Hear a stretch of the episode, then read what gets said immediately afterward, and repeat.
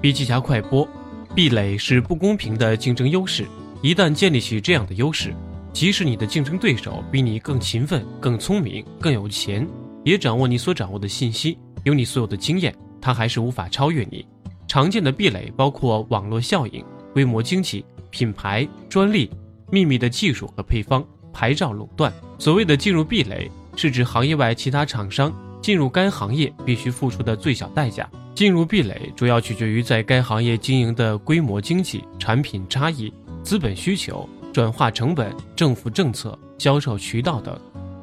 好的制片人就有好的品牌，就能自己选发行渠道、剧本、演员。即便有更聪明、更勤奋的制作人，也不能代替他，因为没有品牌，这就是壁垒。持续有好的作品，品牌更好，就有更高的壁垒。别人家的鲜花可以更漂亮、更便宜，但没有好的品牌也做不过我们。